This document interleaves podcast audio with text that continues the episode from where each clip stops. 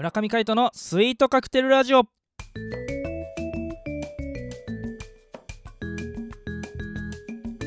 スイートカクテルラジオ始まりました。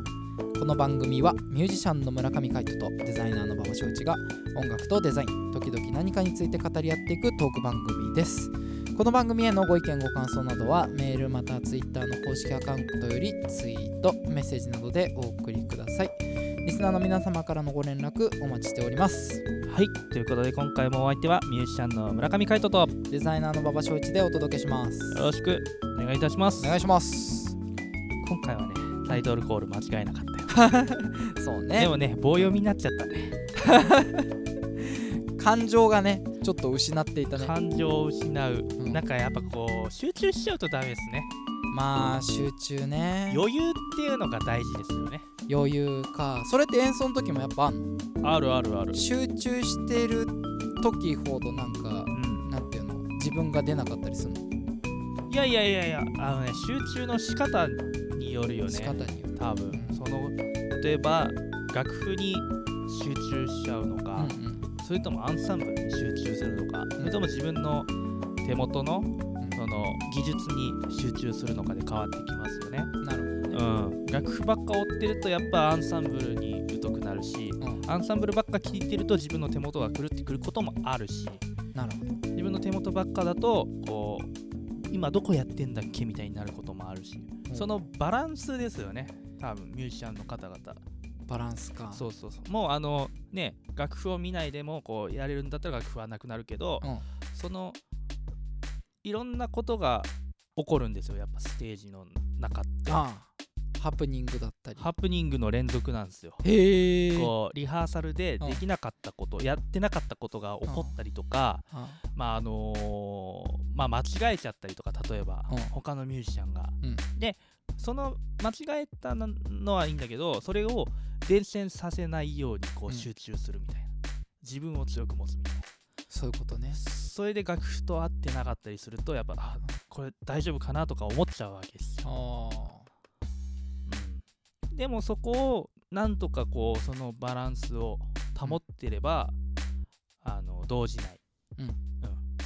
そこで心の余裕みたいなのが出てくるわけですね、そういうことですね。はい、何かにこう偏っているとやっぱそそればっかりになっちゃうんで。うんうん。全てを見られるこう広い視野を持つっていうのが大事そういうことですか。なのかなっていうのはうん。私やってて思いますが、すごないかなかね難しいですよね。プロフェッショナルで特集された時の言葉みたいな感じだね。そうですか？もうちょっと言いましょうか。やめとこやめよう。墓い。穴を掘るからやめよう。はい、はい、ということで、えー水曜日はシネマでウェンズデイはいちょっと待って世界で初めての映画は1888年に登場した無声映画。そこから月日は経ち今現在映像と音には密接な関係がありさまざまなシーンに合う臨場感あふれる音楽動きとリンクした効果音など映画に音楽は不可欠となっております。この企画はそんな映画を題材に音楽とデザインの観点からトークをしていきたいと思います。はいはいということで、えー今週の映画は映画は「天使にラブソングを2」よっ。イエイ。ということでね。まあなぜ2だなのかというとね。まああの硬いことは置いといて。Sister Act 2ということでね。はい。ね原題はそうバック・イン・ザ・ハビット。ですね。 Back in the Habit。うんであの原題は書いてある。 Sister Act 2コロン Back in the Habit うん1993年のアメリカ合衆国の映画ですね、はい。主演はもちろんウーピー・ゴールドバーグさんね。すごいあの有名な黒人のあのアクターでアクトレスか。アクトレスですね。あアクアクトですね、うん。まあ俳優。はい。女優ですね、まあ彼女歌うまいですからね。うん、うん、あのうんゴーストニューヨークの幻でもねインチキ霊媒師で出てたね。ああもうなんかそういうねうさんくさいの得意っす 顔がね。顔がそういう感じだよね。そうでも、うんあのいい味出すんすよね。出すよね。じゃあちょっとウィキペディア様からい。ろいろと、はい。えー前作にヒットした「天使にラブソングを」の続編にあります、うん。えーほとんどのキャスティングを前作と同じくしシスターたちを演じた女優たちなども再出演したと、うんうんね、コーラスなども歌を含む、えーシーンも前作と同じくしてており、えーサスペンスコメディ的作風だった前作とは異なり高校を舞台とした青春映画的作風となっている。そうえっと「天使のラブソング」を1の方は、うん。なんかあのーえっとねわマフィアうん。と付き合ってたんですよね、うんうんこうウーピー・ゴールドバーグ演じる。愛人だったみたそいうなデロリス。うんうん。がそう愛人愛人だったっけね、でそのマフィアが殺しをやっちゃうんですよね、うん。でその現場を見ちゃうんですよ、うん。うっかりと。であのー見られたからデロリスも殺すかみたいになっちゃうんですよね。うん。でそこから逃げ出すみたいな。で警察駆け込んでかくまってくれると思ったらひょんなことから修道院に入れられると。うん。うんここが一番なんていうの？身を隠せると、うん。でシスターマリーメアリー・クラレンスとなってねえー奮闘するわけですが、はい。そこで聖歌隊をですねヘッポコ聖歌隊をこうめちゃくちゃいい聖歌隊に仕立て上げるといった作風もともとねデロリスがクラブの歌手なんですよね。そうそうそうそのノウハウを使って鍛え上げたとはい。いうのが前作ですか。前作、はい。そう。で2作目はですね、うん。そんなデロリスが、えー高校にうん。行くと、ほまたメアリー・クラレンスとしてうんうん。修道院の女としてえー高校へ音楽を教えに行く。ほういいじゃないですか。ところがそこの高校生がですね、うん。まあすごいんですよ。すごいっていうのは？いわゆる不良。不良ね？悪ガキたちね。そう悪ガキたち。うん。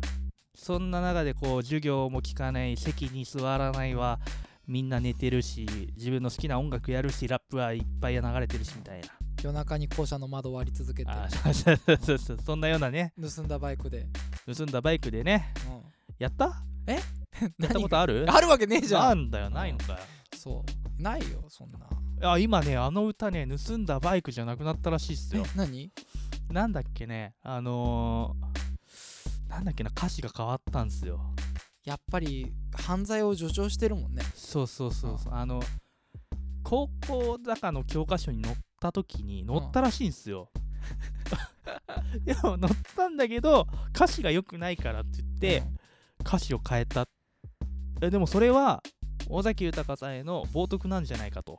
ほいう運動が起こったっていうのは覚えてます、うへえその先に何があったかは覚えてないんですけど、うんうん確かねあれ歌詞が変えられたんですよね。へえそんなことがあったのか、うんうん。へえ。すいません脱線して。あいえいえとんでもないです、うんなんだっけ天使にラブそうだよ尾崎豊じゃないですよ尾崎豊は出てきませんので、ははい。いウーピーゴールドバーグね。はい。でまあその高校生たちを、うんうん。えーまあねちょっと音楽の道へうん。導き、導いてであのーまあよくしようみたいな、うん。うんよくしようとは思ってないんだけどあのひょんなことからあなたたち歌がうまいのねみたいな。あなことが判明して、うん。それで聖歌隊を作ろうみたいになっていくわけです。面白そうだね。はい、でこの聖歌隊っていうのが、うん。あのーただこう突っ立って歌うミサのねうん。うん日曜の朝の聖歌隊みたいな感じじゃなくうんいわいわゆるゴスペルですね。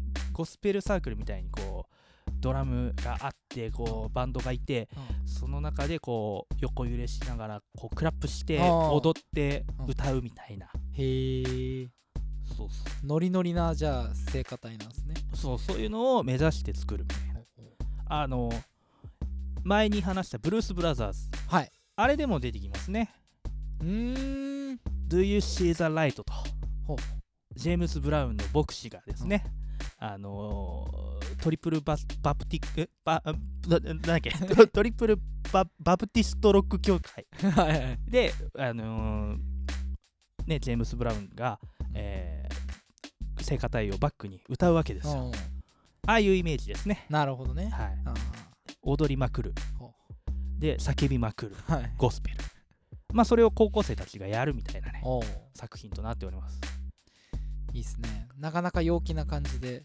このい時期にこの映画紹介した理由とかってあるんですか？やまあ特にはないんですけど、うん。まああの割とね聖歌、うん。ゴスペルってやっぱあの12月とかね、うん。結構歌われたりすると思うのでね、ね。で作品の中にですね、うん。あ有名になったあの「 Oh Happy Day」とか。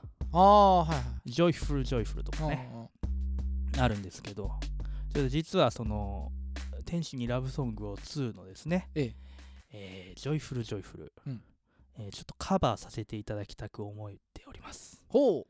どっかで演奏するんですそうなんですよ。実はあの先週も告知させていただいたんですけど。かはい。12月24日ですね、うんうん。えー地元杉田プララにプララにおいて、はい。えーライブを行いますので。お。そこで Joyful Joyful ですね。やらせていただくので。いいな行きたいな。でこちらですね。ちょっとあのーまだまだ未定なんですけどええ。僕はパーカッションやらないんで。は？